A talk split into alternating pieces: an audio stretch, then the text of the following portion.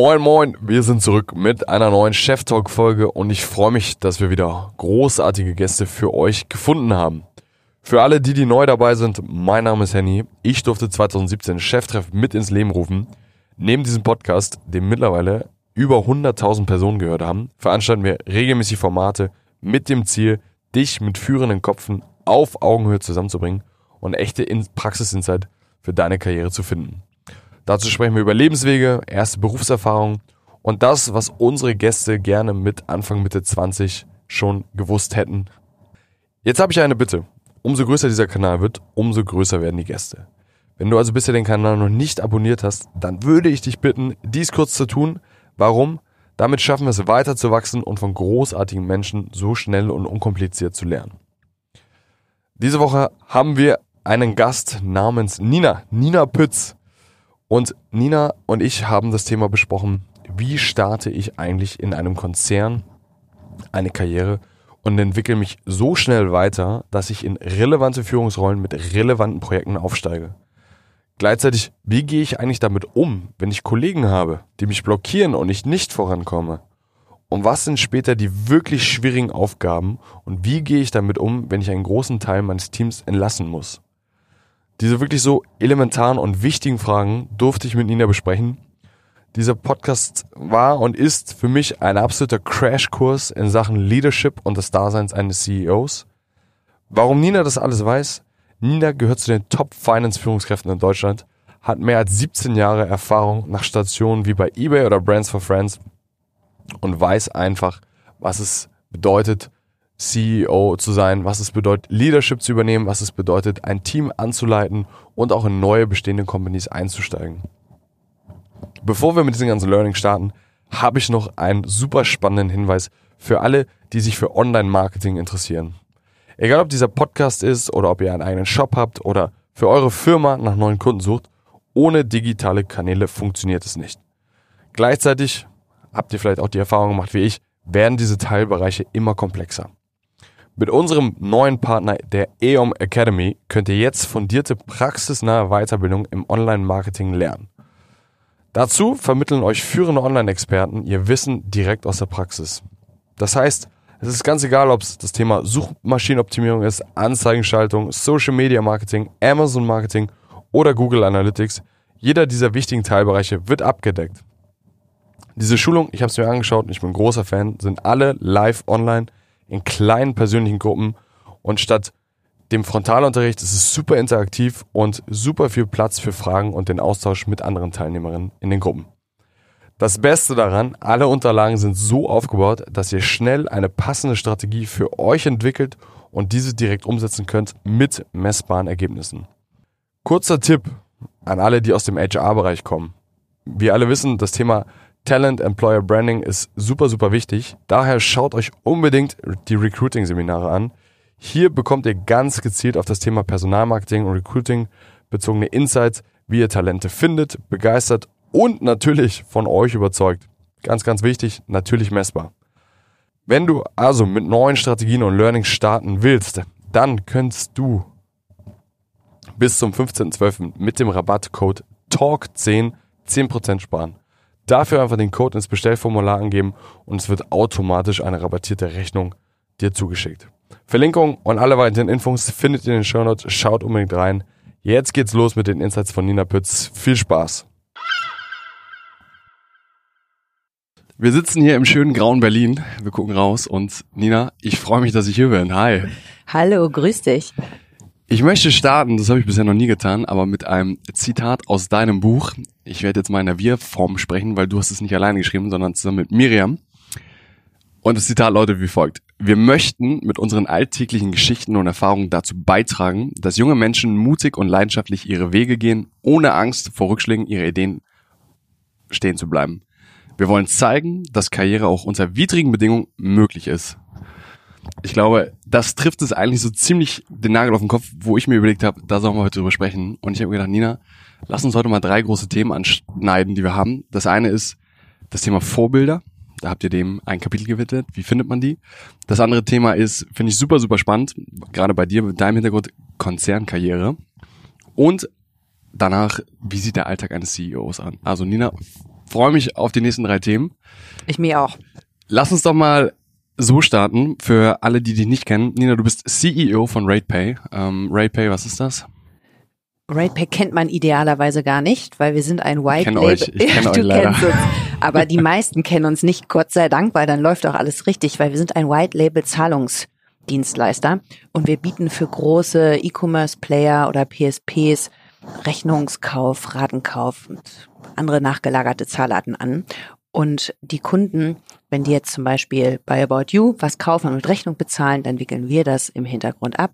Sie merken eigentlich gar nicht richtig, dass sie bei RatePay sind, deswegen kennt man uns nicht. Keine Consumer Brands, so wie Klarna. Ja, nur wenn wir mahnen, dann treten wir in Erscheinung, wenn jemand euch nicht also. zahlt. Alles klar. Das heißt, also ich glaube, das mal in Zahlen zu fassen, gerade zum Anfang. RatePay, ihr macht ungefähr ein bisschen über 100 Millionen Umsatz. Ja, na, ein bisschen unter 100 Millionen. Letztes Jahr 21 sind es die Zahlen, die wir veröffentlicht haben. Wir sind ja übrigens Teil der italienischen Nexi-Gruppe, die an der Mailänder Börse gelistet ist. Deswegen sind wir, was so unsere Zahlen angeht, immer ein bisschen konservativ unterwegs. Ähm, aber wie gesagt, knapp 100 Mio letztes Jahr. Und, was glaube ich wichtig ist, Marcel, wir verbrennen kein Geld. Also wir sind eigentlich die einzigen, genau, die ähm, Geld verdienen. Ich, ich glaube, da habe ich auch in der Vorbereitung gesehen, ihr habt letztes Jahr Ergebnis von 10 Millionen gemacht. Genau, nach HGB, genau.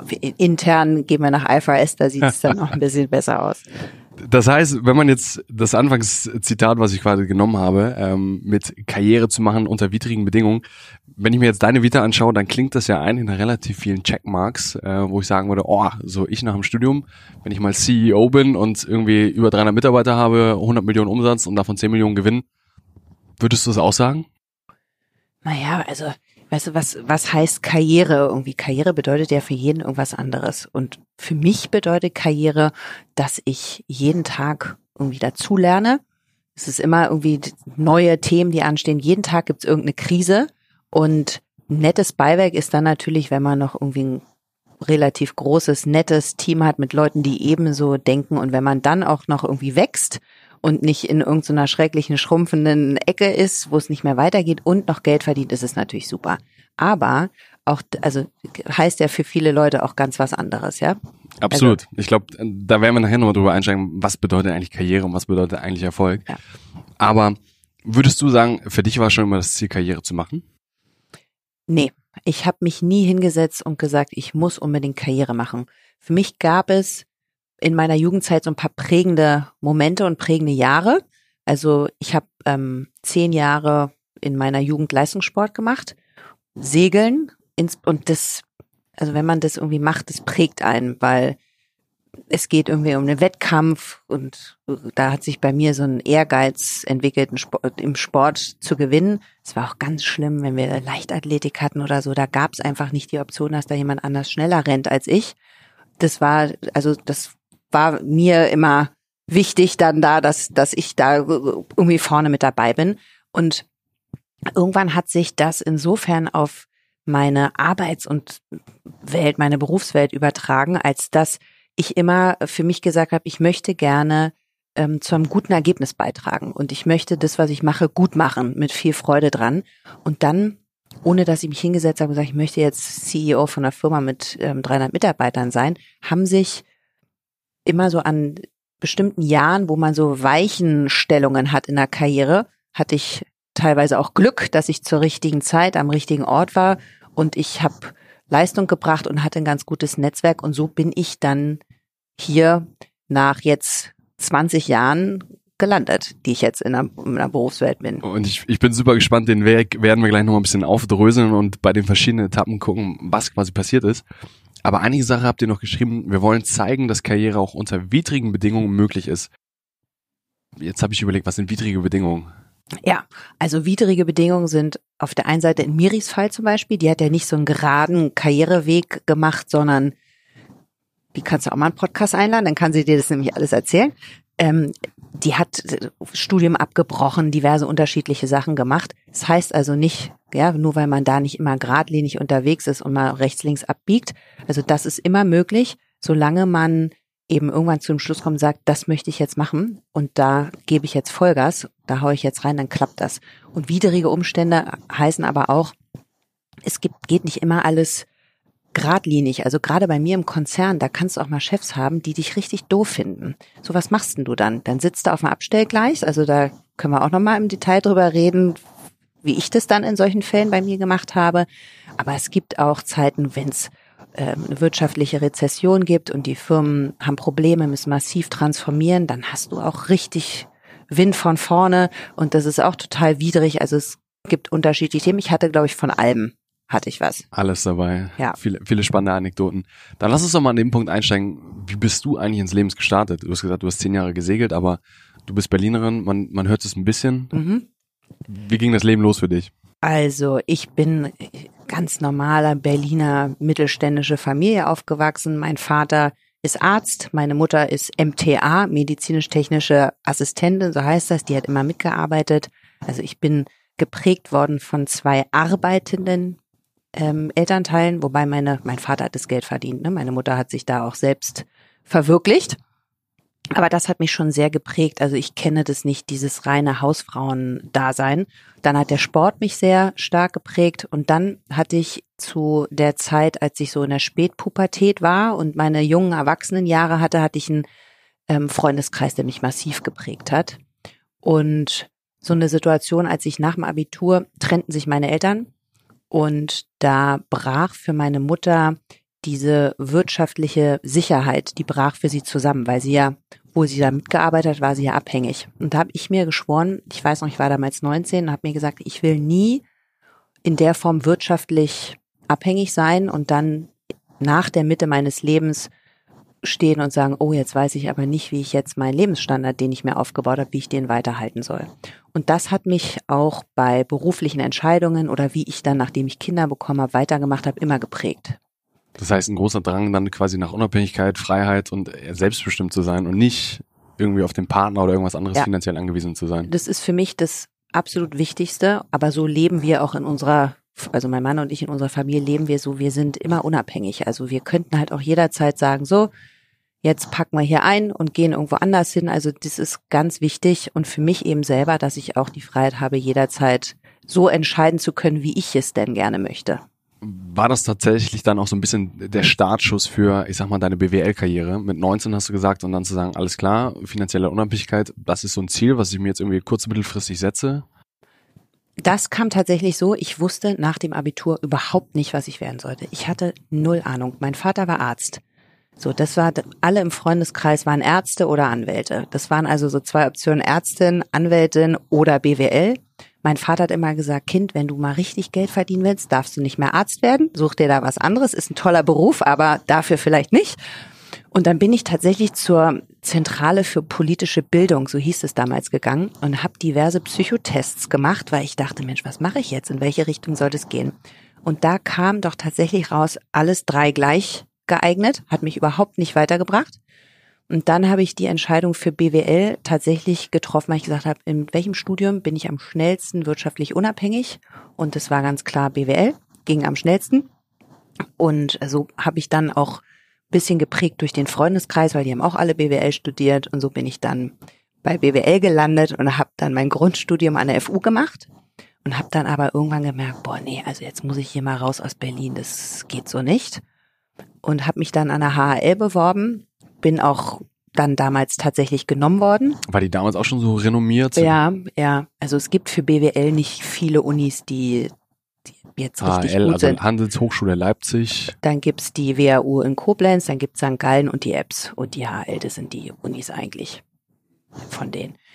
Und die HL war eine intensive Zeit, das waren das ist ja nur zwei Jahre dann das Hauptstudium da, bist du davon auch noch ein halbes Jahr im Ausland und schreibst die Diplomarbeit. Aber das war nachträglich der beste Schritt, den ich je gemacht habe. Aber auch da muss man sagen, die meisten Leute, die mit mir studiert haben, sind entweder in eine der führenden Unternehmensberatungen nach dem Studium gegangen, Klassisch. der, der klassische McKinsey oder BCG-Ansatz oder ins Investmentbanking. So, und ich war fertig mit dem Studium und habe gedacht, boah, nee, also eigentlich habe ich keine Lust auf beides. Ich, nur weil das jetzt alle machen, muss ich das nicht machen. Und habe mich dann, ich glaube, es gab noch drei andere aus unserem Jahrgang, die das nicht gemacht haben, habe mich dann für ein Retail entschieden.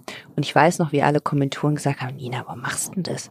verdienst doch da überhaupt nichts. Wie kannst du denn jetzt so einen Job machen? Also es bringt dir das bringt doch gar nichts.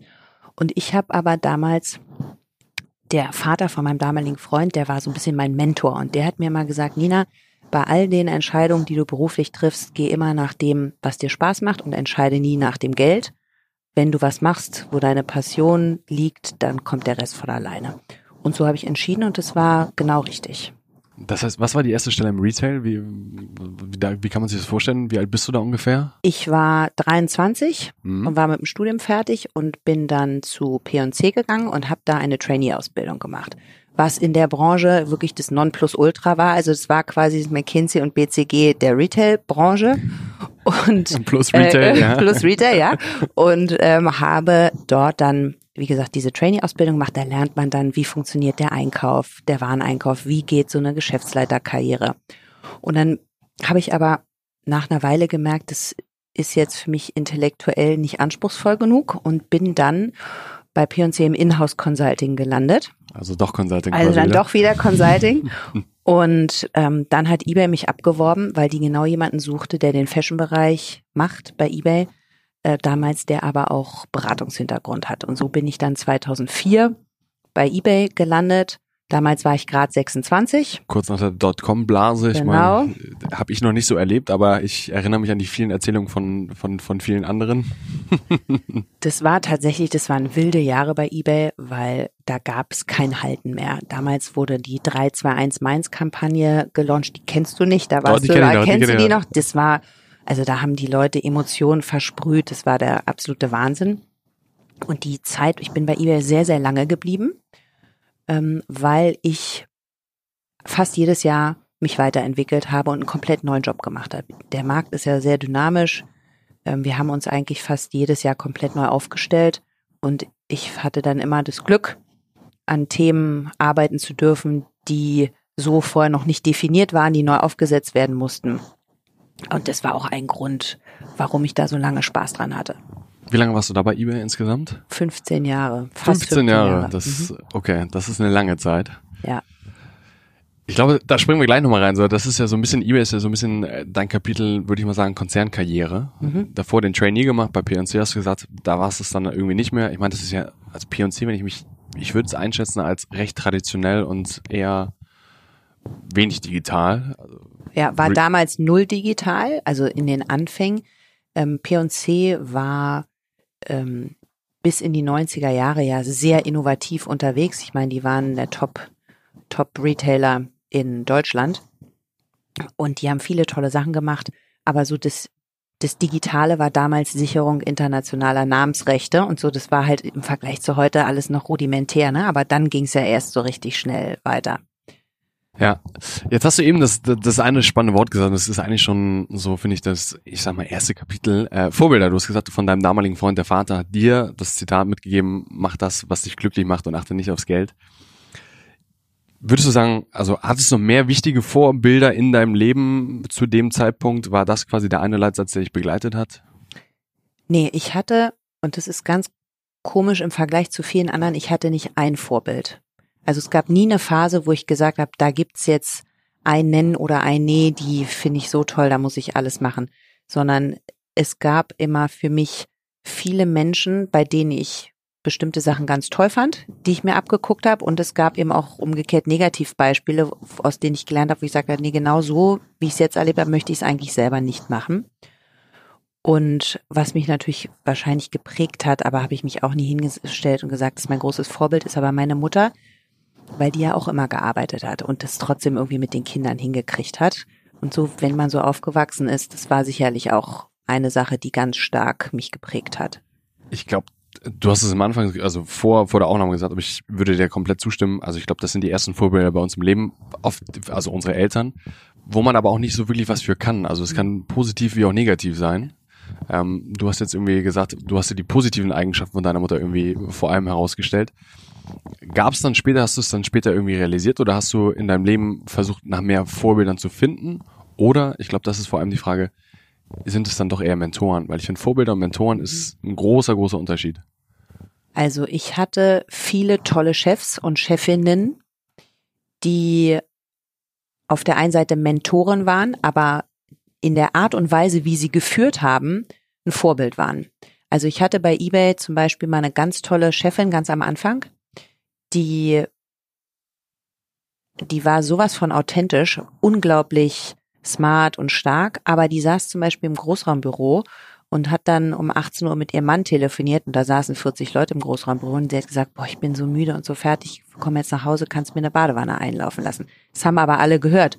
Das fand ich aber so toll, weil ich gesagt habe, naja, die könnte jetzt ja auch rausgehen und mit ihm da leise telefonieren. Hat sie aber nicht, sondern genau dieses, wie es eben ist, auch authentisch zu sein. Und das war für mich so ein ganz großes Leitbild, dass ich gesagt habe, das finde ich so toll, das beeindruckt mich so nachhaltig, ich möchte mich nie verstellen müssen in meinem Beruf. Jetzt bist du ja heute CEO und ich finde es so spannend, wenn man sich die anderen Folgen anhört mit den Gästen, die wir hatten, das ist ja ein Mix aus Investoren, Gründerinnen und Gründern und CEOs, weil du bist ja eigentlich, habe ich mir vorhin gedacht, du bist jetzt die Person, auch gerade bei RatePay, du kommst ja dann oder bist dann reingekommen, wenn, wenn, die, wenn das Gründungsteam quasi abgeht und sagt, okay, alles klar, wir haben ein Produkt gebaut, jetzt werden Prozesse und Strukturen geschafft. Da bist du jetzt quasi die Managerin. Und lass uns mal zu, das, zu dem Kapitel kommen, Konzernkarriere, weil ich glaube, das betrifft 90 Prozent aller, aller Menschen, die wenigsten gründen. Und ich glaube, das ist auch gar nicht die Maxime, ist auch überhaupt nicht schlimm. Wie kann ich mich in so einer großen Firma wie eBay, du warst 15 Jahre da, wie kann ich aber, sei es ein Otto, sei es eine Allianz, wie auch immer, das sind Riesenteams, das sind Riesenkonzerne, wie kann ich, oder was würdest du jemand sagen, wie kann man Karriere machen? Was, was sind deine Tipps, was sind so deine Learnings aus den 15 Jahren? Also bei mir ist es so, ich habe ja Freude daran, immer was Neues zu lernen. Das ist aber auch anstrengend. Das musst du auch, den Stress musst du auch erstmal aushalten können, dass du komplett neue Sachen machst, da reingeworfen wirst, von denen du null Ahnung hast. Und du fängst, obwohl du schon ewig bei einer Firma bist, von null an, dich irgendwo einzuarbeiten. Da hilft dir auch kein Studium und gar nichts. Und ich war für solche Dinge immer offen. Und das hat mir bei meiner Karriere bei eBay sehr, sehr geholfen. Weil dadurch bin ich immer weiter aufgestiegen ich hatte auch immer Spaß am Netzwerken, am Netzwerken und ich hatte ähm, Chefs und Chefinnen, die bestimmte Dinge in mir gesehen haben und gefördert haben. Das hilft natürlich auch. Und ich hatte aber auch Glück und war bei manchen Dingen zum richtigen Zeitpunkt am richtigen Ort. Als Beispiel, ich bin nach meiner ersten Elternzeit zurückgekommen und bin befördert worden als Director, also das ist auch übrigens selten, wenn du als Frau zurückkommst, hast erstmal ein Jahr nicht gearbeitet und wirst aber, kriegst diesen Vertrauensvorschuss, wirst befördert. Und ich habe damals sogar in Teilzeit angefangen und nicht mal ganz 40 Stunden gearbeitet. Das war natürlich sensationell, ja. Das hilft aber auch, wenn man so ein, schon mal was aufgebaut hat und die Leute einem vertrauen. Mhm. Jetzt ist es ja meistens Du hast gesagt, Glück ist das eine Thema, aber es ist ja auch immer gar nicht so leicht, in ein Team zu kommen, wo man dann quasi eine Chefin oder einen Chef hat, der einen sieht und auch fördert. Weil das eine ist ja, sich Projekten anzunehmen, auf die irgendwie keiner Bock hat, sagst du ja. Dadurch kriegst du irgendwie eine gewisse Sichtbarkeit intern. Gleichzeitig musst du ja aber bist du ja sehr, sehr stark abhängig, gerade am Anfang, wenn du anfängst von den Personen, die um dich rum sind in deinem Team. Was machst du, wenn du da einen Chef oder eine Chefin hast, die keinen Bock haben und die alle irgendwie nur runterdrücken und sagen, oh, hier geht's nicht weiter? Ja, also da muss man sagen, da gab es bei eBay in den ganzen Jahren, und ich hatte sehr, sehr viele unterschiedliche Chefs, da gab es eigentlich nur einen, der nicht gut war. Ansonsten waren die alle gut. Also da muss man wieder sagen, das ist meine Bubble jetzt in dieser Digitalbranche, in der ich bin, wo es sehr, sehr gute Führungskräfte gab, die das eben nicht gemacht haben. Also es gibt, der kennt ja wahrscheinlich diese Regel, A-Manager stellen A-Leute ein und riskieren eben auch, dass sie überholt werden und B-Manager stellen C-Leute ein und die Qualität wird irgendwie immer schlechter, weil sie natürlich als der große Held oder die Heldin dastehen wollen. Sowas hatten wir bei eBay nicht, sondern ich hatte insbesondere jetzt immer Chefs, die die Unterschiede bei ihren Mitarbeitern gesehen haben und das individuell gefördert haben. Und es hilft natürlich auch immer, wenn man einen guten Job macht. Also in meinem speziellen Fall, ich habe, glaube ich, eine außergewöhnlich hohe Resilienz und auch so eine Leistungsbereitschaft. Und ich gehe dann halt die extra Meile und habe auch in meiner anfänglichen Karriere nicht um fünf als Beispiel jetzt den Stift fallen gelassen, sondern ich habe die Sachen halt fertig gemacht, so lange wie es halt gedauert hat.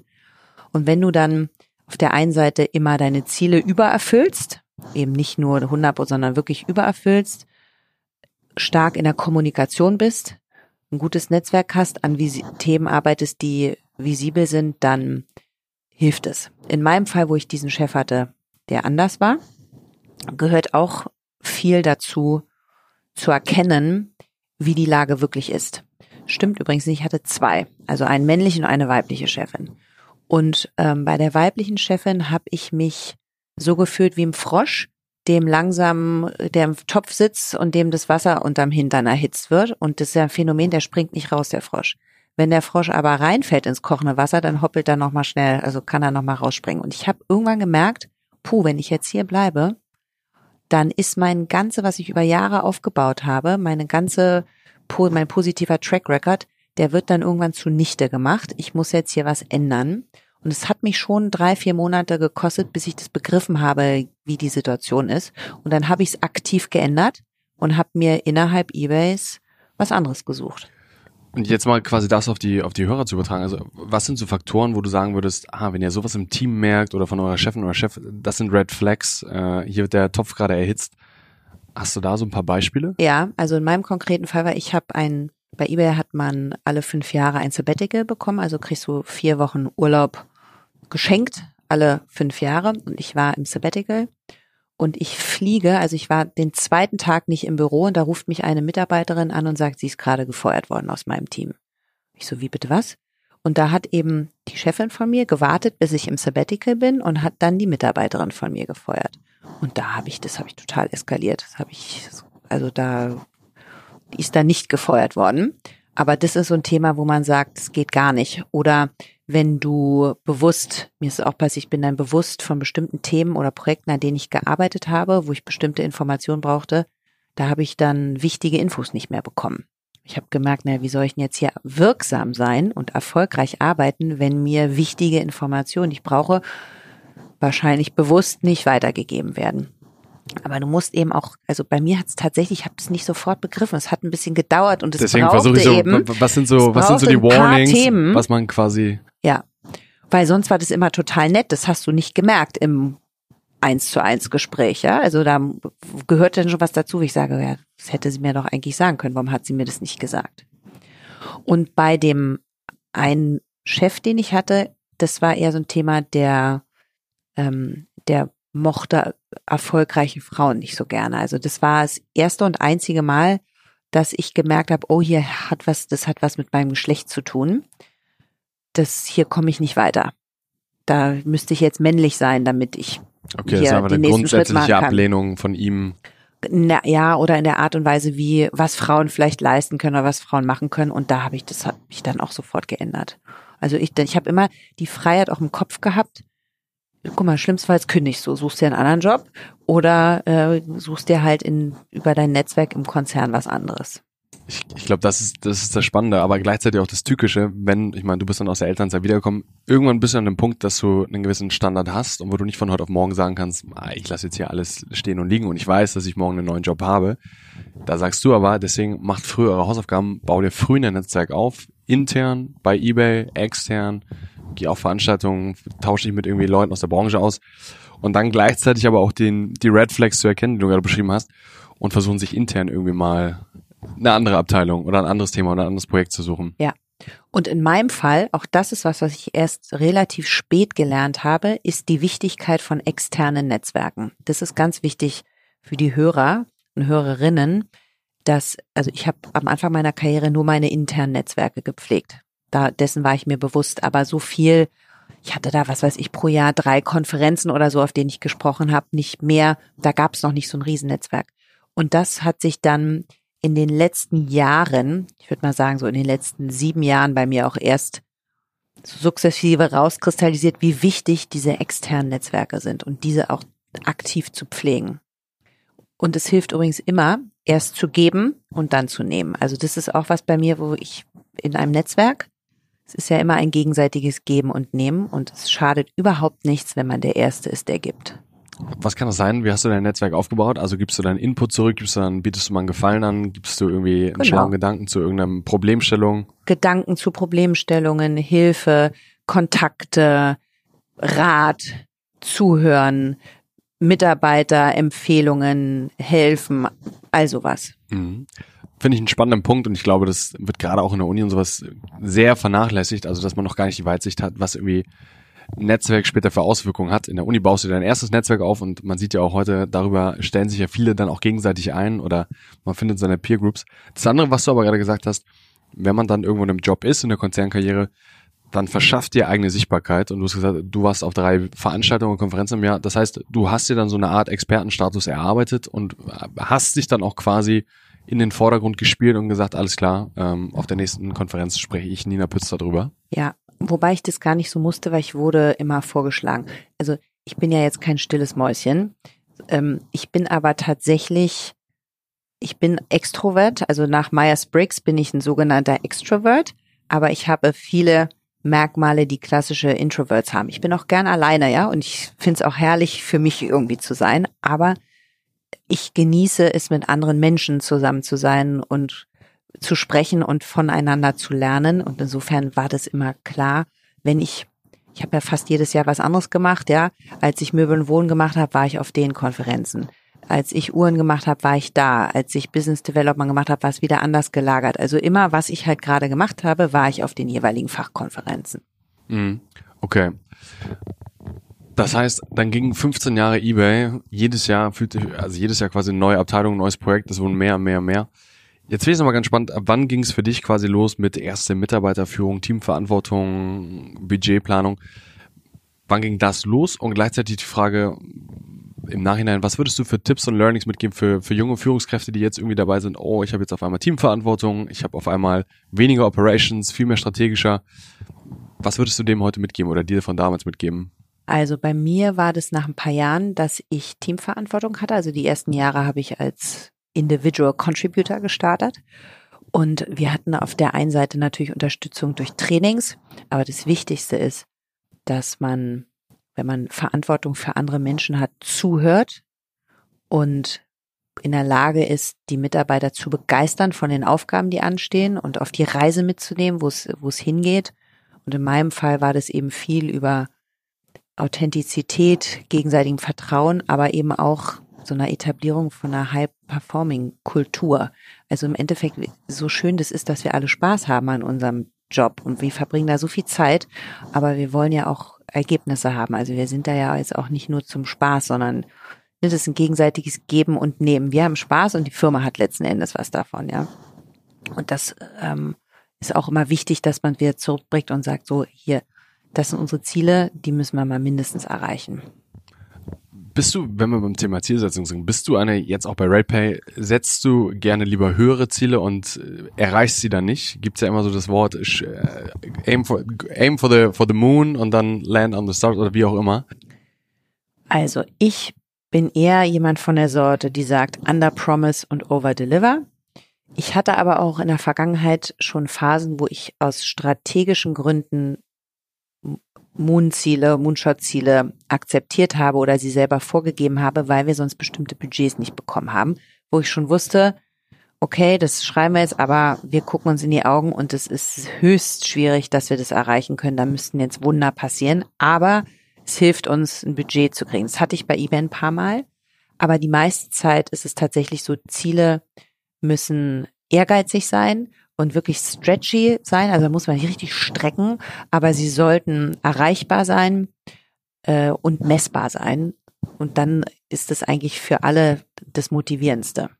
Und ganz früher war es noch nicht so viel mit Mitarbeiterbeteiligung, aber eigentlich, wenn du in agilen Strukturen arbeitest, wie man jetzt heutzutage unterwegs ist, ne, es hat sich ja alles auch ein bisschen geändert, da geben auch nicht die Chefs die Ziele vor, sondern die werden gemeinsam erarbeitet auch. Aus dem Team demokratisch. Genau. Okay, dann lass uns das Kapitel Konzernkarriere quasi mal so zusammenfassen und abhaken. Sichtbarkeit für eigene Sichtbarkeit und Netzwerke sorgen, also geben und nehmen, gebt gerne mal was raus und wenn irgendjemand ein offenes Ohr braucht, auch nicht nur in der Firma, äh, sei da. Dann das Thema, ähm, ja, wenn es toxisch wird, also wenn du jemanden hast, der dich blockiert, erkenn die Zeichen und versuch es irgendwie intern zu klären oder wenn es gar nicht anders geht, also such dir eine neue Firma, such dir einen neuen Job. Und das dritte, würde ich sagen, ja, Expertenstatus auf die Bühnen. Also es ist so ein bisschen mit dem ersten zusammengemischt. Aber das sind so die Schritte, wo du sagen würdest, so kann es klappen. Ja, plus noch eine ganz wichtige Sache. Schnapp dir Themen, die wichtig sind für die Firma. Also so Prioritäts Projekte, die neu sind und geh aktiv hin und sag, du möchtest daran arbeiten. Okay. Weil das auch wieder auf die Sichtbarkeit und dein, dein Track Record ja. einspielt. Ja. Okay, das und dann hast du jetzt aber Nina, jetzt hast du 15 Jahre eBay-Karriere gemacht. Das klingt ja eigentlich so, dass du quasi die nächste äh, MD Germany hättest sein können. Was war dein letzter Titel und was ist quasi dann passiert? Also wo kam der der Schnitt für dich? Das war wirklich auch sowas von skurril. Ich hatte bei eBay gerade so eine ganz große Reorganisation gemacht. Wir hatten komplett die Art und Weise, wie wir die unterschiedlichen Kategorien managen, überarbeitet. Es war wahnsinnig intensive Zeit und ich hatte jetzt eigentlich die Möglichkeit, mal ein bisschen die Früchte zu ernten und mal ein bisschen runterkommen und mal jetzt nicht nur diese ständigen Tag und Nacht nur arbeiten, sondern mal runterkommen. Und da hat mich mein damaliger Chef gefragt, ob ich nicht CEO von Brands for Friends werden möchte. Und da habe ich gesagt, auf gar keinen Fall. So ein Shopping-Club, ne? Der, genau der damals zu eBay gehörte. Und da habe ich gesagt, auf gar keinen Fall mache ich den Job. Den hättest du mir vor zwei Jahren anbieten können, aber den das jetzt mache ich den nicht mehr. Da ist ja all, mir ist klar, was das für eine Aufgabe ist, möchte ich nicht. Und da hat er mich vier Wochen beackert und nach vier Wochen hatte er mich so weich geklopft, dass ich gesagt habe, okay, ich mache das, aber unter der Bedingung, dass ich beides machen kann nach wie vor. Also dass ich, wenn ich Brands for Friends nicht mehr will, dass ich dann trotzdem bei eBay wieder das Konzernige weitermachen kann. Und dann bin ich zu Brands for Friends als CEO gekommen und meine erste Aufgabe war das massiv zu restrukturieren mit Ansage. Und die erste Amtshandlung war, Leute zu entlassen, aber auch massiv Kosten. Also nicht way beyond Entlassungen, massiv Kosten sparen und wirklich alles einmal umdrehen, weil der Fokus sich komplett geändert hatte. Also Brands for Friends wurde viele Jahre von eBay gemanagt auf Revenue-Wachstum und mit meinem Anfang war ein kompletter Fokus auf die Bottomline. Und da habe ich mich natürlich nicht beliebt gemacht am Anfang, sondern ich kam dahin und die erste Amtshandlung war jetzt Cost-Cutting. Und also es waren schwierige erste Wochen. Ich weiß noch, ich bin, ich hatte Geburtstag, meinen 40. Geburtstag ähm, habe ich groß gefeiert, der war ewig geplant. Und an dem Tag meines 40. Geburtstags, an meinem Geburtstag selber, hatte ich All Hands und diverse Team-Meetings mit weinenden Kollegen und so. Es war ganz schrecklich und ich habe überlegt, ich sag das alles ab. Mir geht, das macht mich hier gerade so fertig, mir geht so schlecht. Ich sag jetzt, blas es jetzt alles ab. Da habe ich irgendwann gesagt, nee, das mache ich jetzt nicht, sondern jetzt gehe ich trotzdem hin und feiere diese Party, die jetzt ewig äh, angesetzt war. Und da habe ich einen großen Sprung in meinem Kopf gemacht und habe irgendwie gelernt, loszulassen. Trotz des Dramas, was ein Beruf war, habe ich dann tatsächlich abends gefeiert. Und das Schöne an diesem Restrukturierungsprozess bei Brands for Friends war, dass ähm, ich es geschafft habe, trotz dieser Restrukturierungsphase und wir nicht alle mitnehmen konnten auf die Reise, dass es ganz viele sehr, sehr fähige und sehr gute Kollegen gab, die total Lust hatten, die Firma so stark zu transformieren, die wahnsinns Spaß hatten und die Mitarbeiterzufriedenheit, die ging plötzlich durch die Decke. Die Leute, die waren, also die hatten alle so eine Lust und gesagt, so jetzt, wir machen das jetzt, wir werden profitabel und es war eine Wahnsinnsreise. Und ich habe für mich festgestellt, wie viel Spaß mir diese mittelständischen Strukturen doch plötzlich machen, weil in dem Moment, wo ich was entschieden habe, habe ich das zwei Wochen später in einer P&L gesehen und ich war nicht mehr länger der zahnlose Tiger, der zwar für alles verantwortlich ist, aber eigentlich nur indirekt maximal einen Einfluss hat. Und dann habe ich für mich tatsächlich beschlossen, dass ich dieses mittelständische, die mittelständischen Strukturen noch gerne weitermachen möchte. Und als Miriam Wohlfahrt mich dann fragte, dass sie was Neues machen möchte und ob ich nicht zu Raidpack kommen möchte, dass ich mir das dann angehört habe.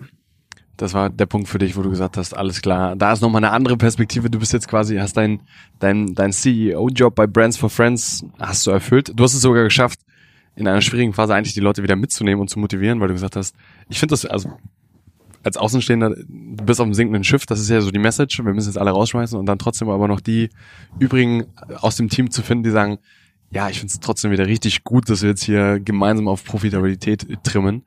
Wie lange hast du es bei Brands for Friends gemacht? Ich habe das zwei Jahre gemacht. Ich habe Brands for Friends verkauft an amerikanische Investoren und wurde dann auch Teil des Deals. Also ich bin ja dann nicht zurück zu eBay gegangen, sondern ich bin geblieben bei, ähm, bei Brands for Friends, weil die Investoren auch gesagt haben, nee, die, sie kaufen und die Pütz und das Management-Team, die sollen bleiben. Die müssen dabei sein. Die müssen dabei sein, sonst kaufen wir nicht.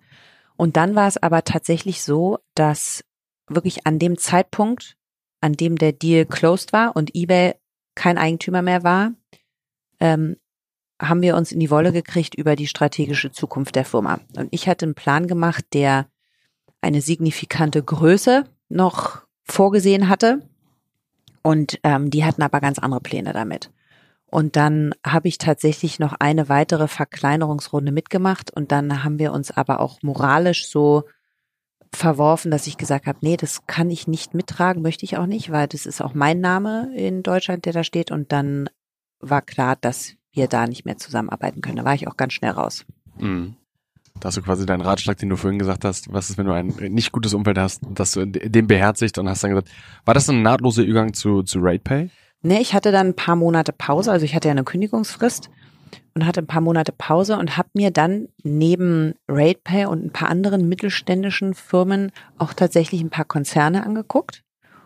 Und dann war ein sehr großer amerikanischer Konzern, der mir ein Mega-Angebot gemacht hat, um das Advertising-Geschäft zu leiten. Den habe ich aber abgesagt tatsächlich, weil ich mich in die Aufgabe bei RatePay und auch in die Kultur und in das, was Miriam mir so alles erzählt hat was ich in dem Bewerbungsgespräch mit den Shareholdern alles mitgenommen habe, habe ich gedacht, Mensch, hier kann ich jetzt tatsächlich die nächsten Jahre richtig viel Impact generieren.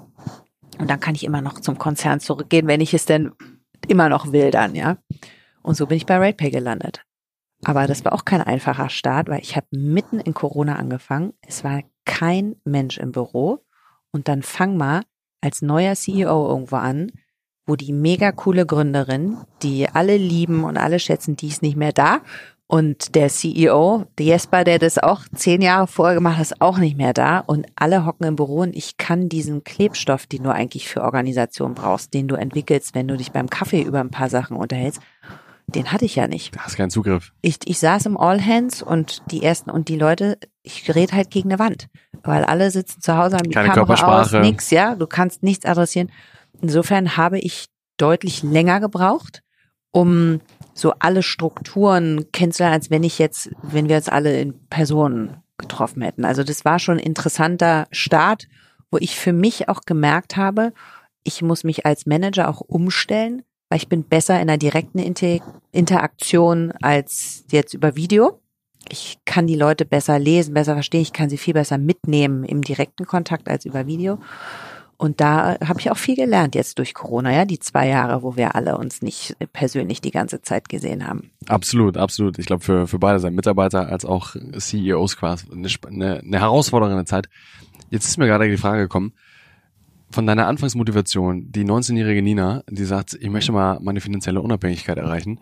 Wann war für dich der Moment, dass du gesagt hast, jetzt habe ich sie? Oder wann hattest du das Selbstbewusstsein? Oder wann war der Punkt, wo du gesagt hast, ja, Also ich weiß noch, dass ich im Studium der HAL mir einmal ein finanzielles Ziel gesetzt habe, was ich gerne verdienen möchte. wie viel? Und diese, ich habe damals, ich habe damals gesagt, ich möchte gerne 100.000 Euro verdienen. Das habe ich mir ausgerechnet. So, da war ich sehr schnell. Und dann habe ich gedacht, gut, was machst du jetzt? Dann waren das auch nicht mehr länger finanzielle Ziele, sondern inhaltliche Ziele. Ähm, und diese finanzielle Unabhängigkeit, die hatte ich sehr, sehr früh. Und die, ja, und dadurch, dass ich auch nach den Kindern war immer klar, ich gehe so, also ich gehe wieder arbeiten und das funktioniert auch wunderbar mit Kindern, ist überhaupt kein Problem, war das tatsächlich nie ein Thema. Aber das Wichtige ist, dass man sich auch mal immer wieder hinterfragt, bin ich noch glücklich in dem, was ich hier tue? Und bei mir zum Beispiel, ich wurde auch immer gefragt, Nina, warum hast du nie gegründet? Warum hast du nie mal irgendwie selber was gemacht? Und ich habe manchmal so Phasen, wo ich das ein bisschen bedauere, weil ich glaube, ich hätte da wahnsinnig viel Spaß gehabt, aber ich war einfach zu alt und schon zu bequem, weil ich schon zu lange im Konzern war und zu viel Geld verdient habe und nicht dies, das alles aufgeben wollte, um wieder bei Null anzufangen. Und das ist was, was ich gerne auch jungen Leuten mitgeben würde, sondern macht es nicht wie ich, sondern wenn es euch irgendwo im Hinterkopf äh, zwickt und kribbelt, dann macht es. Es ist völlig egal, ja. Und gerade wenn man jung ist und noch nicht sich finanzielle Verpflichtungen hat, kann man das immer machen. Ich glaube, du sprichst vielen Leuten aus der Seele, die, die sich in der Situation jetzt befinden, die irgendwie einen guten Konzernjob haben und die irgendwie ziemlich gutes Geld verdienen. Mhm. Und ja, man, man, man wird wahrscheinlich bequemer. Natürlich kann man den Ehrgeiz behalten, aber es ist ja, das andere ist nochmal ein Sprung ins kalte Wasser und es ist ja noch viel unabwegiger, was, was da eigentlich passiert. Ja. Jetzt kommen wir eigentlich so zu dem Punkt, eBay-Karriere ist durch, viele Managementstationen, viele Learnings, Teams geleitet, Brands for Friends, das erste Mal irgendwie auch mit den Stakeholdern gesagt, nee, funktioniert hier nicht, den Weg zu RatePay gefunden. Wie würdest du sagen, wie hast du dich als Mensch über die Jahre verändert? Von der damaligen Nina bei eBay-Zeiten, Pico und Kloppenburg bis, bis heute? Was, was ist so deine, wie guckst du da drauf zurück? Ich bin auch als Person natürlich gewachsen, erwachsen geworden, habe mich weiterentwickelt. Aber ich war zum Beispiel früher panisch, wenn ich irgendwas präsentieren musste. Ich weiß noch, beim Aufnahmetest an der HL musste ich eine Präsentation halten und ich bin, habe gedacht, ich sterbe am Herzinfarkt. Ich komm, es kommt gar nicht mehr dazu, dass ich die Präsentation halte. Und die ersten Jahre war es für mich so ein Psychostress, vor großen Menschen zu sprechen, dass mir die Luft weggeblieben ist. Und dann habe ich immer, ich weiß noch, ich hatte meinen ersten Vortrag, so einen größeren, vor 350 Leuten auf so einem Bettenkongress 2005. Da habe ich Atemübungen vorher gemacht, ja. Und das sind so Sachen, heute bin ich da überhaupt nicht mehr aufgeregt, ja, aber das ist halt über die ganzen Jahre entwickelt man sich weiter und zu meiner Rolle gehört ja dazu, ständig vor Teams, vor großen Runden präsentieren, sprechen, alle mitnehmen auf die Reise. Also das sind so Themen, äh, wo ich dran gewachsen bin. Und ich glaube, ich bin härter geworden. Ich bin deutlich härter geworden und habe auch nicht mehr die Zeit, mich, also ich merke, meine Geduld lässt nach bei bestimmten Themen, wo ich jetzt früher noch ewig reingegangen äh, hätte, um zum Beispiel irgendwelche zwischenmenschlichen Probleme zwischen Kollegen zu lösen und zu helfen, ist jetzt heute, wo ich sage, sorry, ihr müsst jetzt nicht Best Freunde sein, aber wir müssen hier professionell arbeiten, löst es, fix it, ähm, reicht jetzt. Aber da war ich vorher halt auch anders unterwegs. Oder wenn es mit, wenn es um Entlassung geht oder Leute, die dauerhaft nicht gute Leistung bringen oder die nörgeln oder Fence-Sitting betreiben oder ewig nur rummeckern, da bin ich deutlich härter geworden, habe da viel weniger Verständnis für. Also fokussierter, fokussierter aufs Ziel und schneller Störfaktoren zu identifizieren und dann auch zu sagen, ja, so schneller agieren. Funktioniert nicht. Ja. Der Prozess ist relativ klar, ihr spielt hier nicht mit, dann geht's nicht. Ja. Spannend. Und auch zu akzeptieren, dass du nicht von allen gemocht wirst. Also das ist ja ein Thema, wenn man neu in eine Führungsrolle kommt, ich weiß noch, zwar bei mir damals war ich von Peers, also wir waren eine Gruppe von auf gleichem Level, äh, von Kollegen auf dem gleichen Level und ich wurde die Chefin. Und da haben die sich schwer mitgetan und ich habe mich besonders schwer getan, weil plötzlich habe ich gemerkt, die reden, besprechen Sachen und ich bin nicht mehr Teil dessen. Und ich bin jetzt plötzlich Chefin und ich habe eine andere Rolle und ich muss jetzt eher im Sinne des Unternehmens handeln und äh, bestimmte eine bestimmte Richtung, die das Unternehmen einschlägt, mitgehen. Da habe ich mich tatsächlich am Anfang schwer getan. Das war so mein die Entwicklung für mich als junge Führungskraft und auch damit klarzukommen, dass man Entscheidungen treffen muss, die eben nicht allen gefallen und dass auch viele Mitarbeiter einen auch echt doof finden. Zu Recht aus deren jeweiliger Brille, weil wir ja nicht immer Entscheidungen treffen können, die alle toll finden. Mhm. Ja, ich glaube, das ist auch was Großes, was du sagst, was vielen so geht. Ne? Dann auch die, die Trennschärfe zu bekommen, Beruf und Privates. Und als, am Ende des Tages als CEO oder Managerin oder Leader ist es deine Aufgabe, quasi die Interessen des Unternehmens zu vertreten und nicht darauf zu achten, dass es hier irgendwie heile Welt ist, sondern das Ziel vorangeht.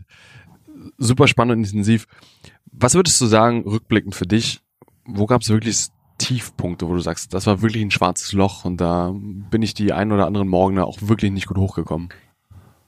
Also so das, ich sind ja immer mal Phasen, wo man sagt, boah, jetzt finde ich es echt mühsam und jetzt ist Sonntagabend und jetzt habe ich morgen wieder ein Thema.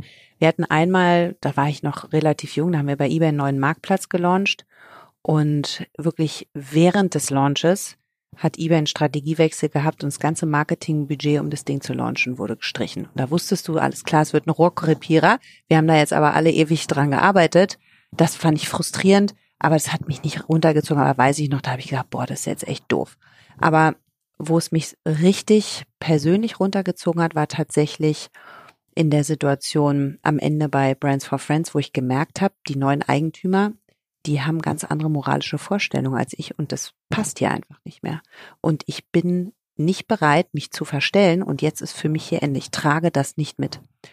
Und das hat eben nicht einen Tag gedauert, bis ich soweit war, sondern mein Mann hat mir irgendwann gesagt, Nina, du bist unerträglich zu Hause.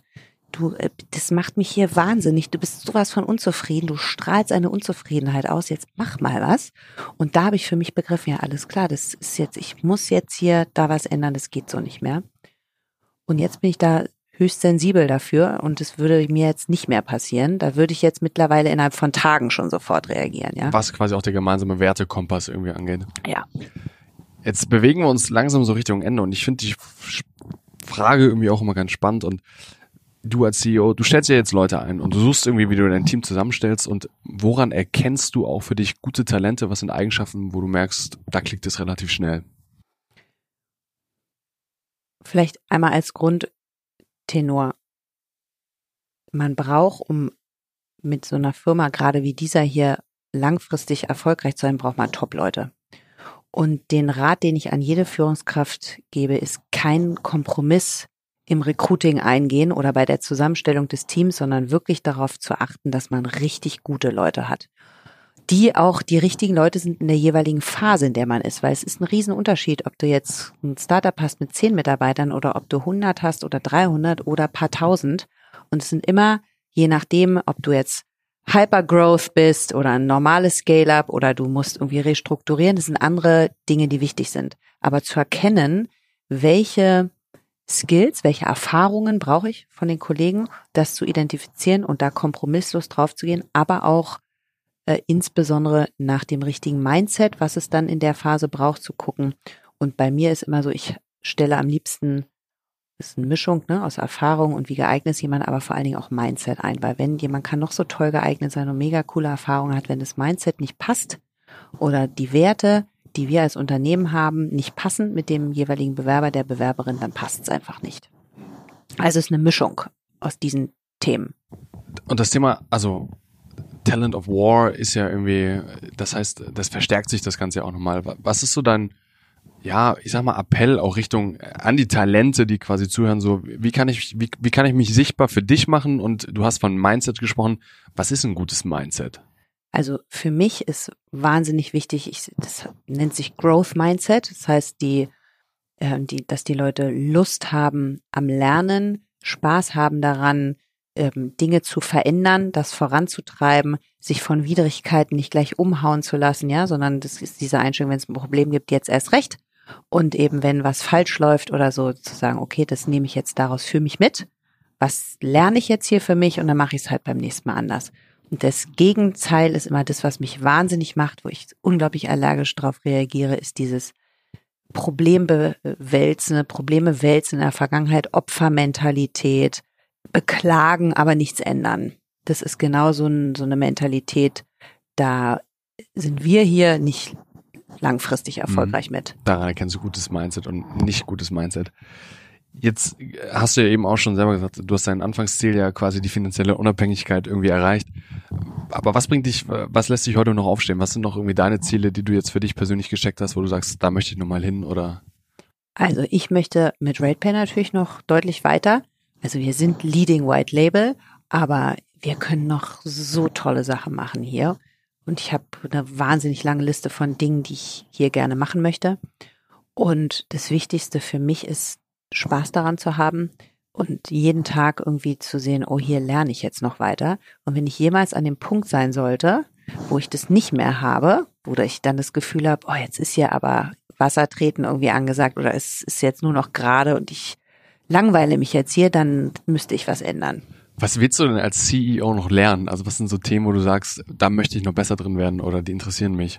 Überall. Also wir lernen jeden Tag. Es ist ja nie gut genug, ja. Wir sind nie fertig mit dem. Also ich, es gibt, die Führung verändert sich ja über die Jahre. Mal guck mal, in den 50ern waren alle, war es sehr patriarchalische Führungsstil. Papa hat was gesagt, autoritär. Das ist heutzutage ganz anders. Und ich glaube, Führung wird sich auch die nächsten Jahre diametral ändern. Kommen die Gen Z werden älter, Gen Alpha kommt, die wachsen ganz anders auf. Das braucht ganz andere Dinge in der Führung. Die Leute bleiben heute nicht mehr 15 Jahre in der Firma, die wechseln alle zwei Jahre. Das ist total normal. Ja, da hat man jetzt kein Problem in der Firma, dass irgendwas kaputt ist, sondern das sind einfach die jungen Leute, die, das ist halt heutzutage so.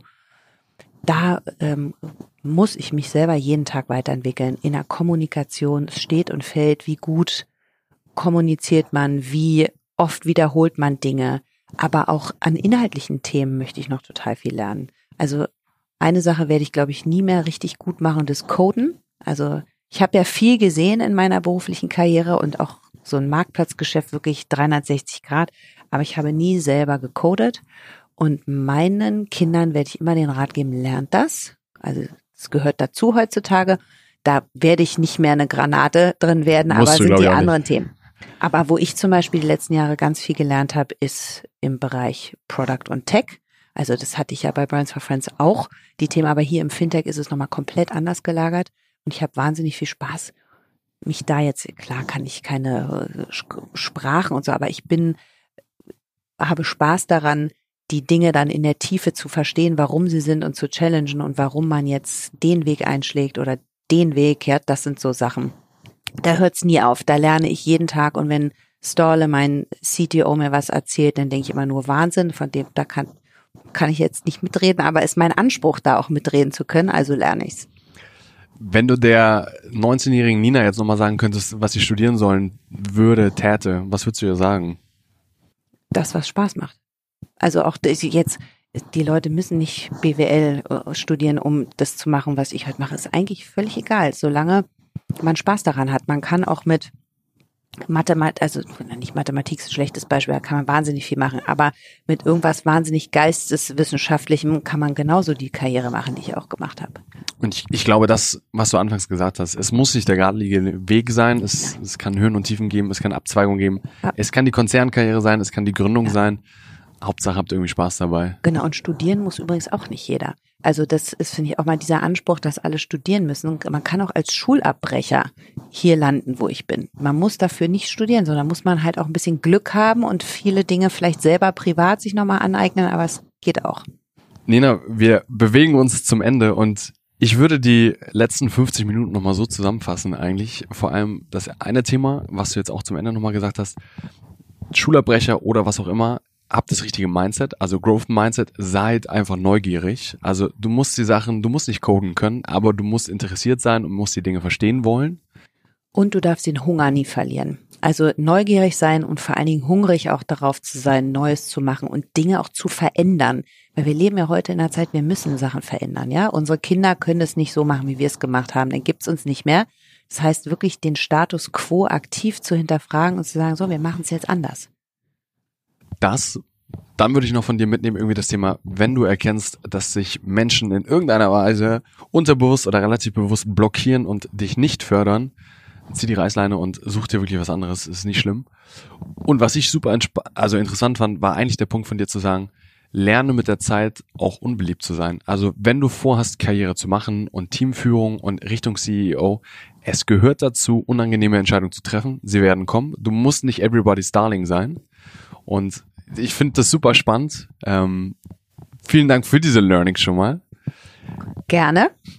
Zur allerletzten Frage, Nina. Ich habe dich schon darauf vorbereitet. Wir fragen immer zum Ende, welche drei Gäste würdest du uns empfehlen, wo du glaubst, mit denen sollten wir sprechen, die haben interessante Gedanken, die haben was erlebt, sei es aus Gründungszeiten, aus CEO-Zeiten oder Sport, Kultur, Politik. Also, da habe ich jetzt ein bisschen Zeit gehabt zu überlegen.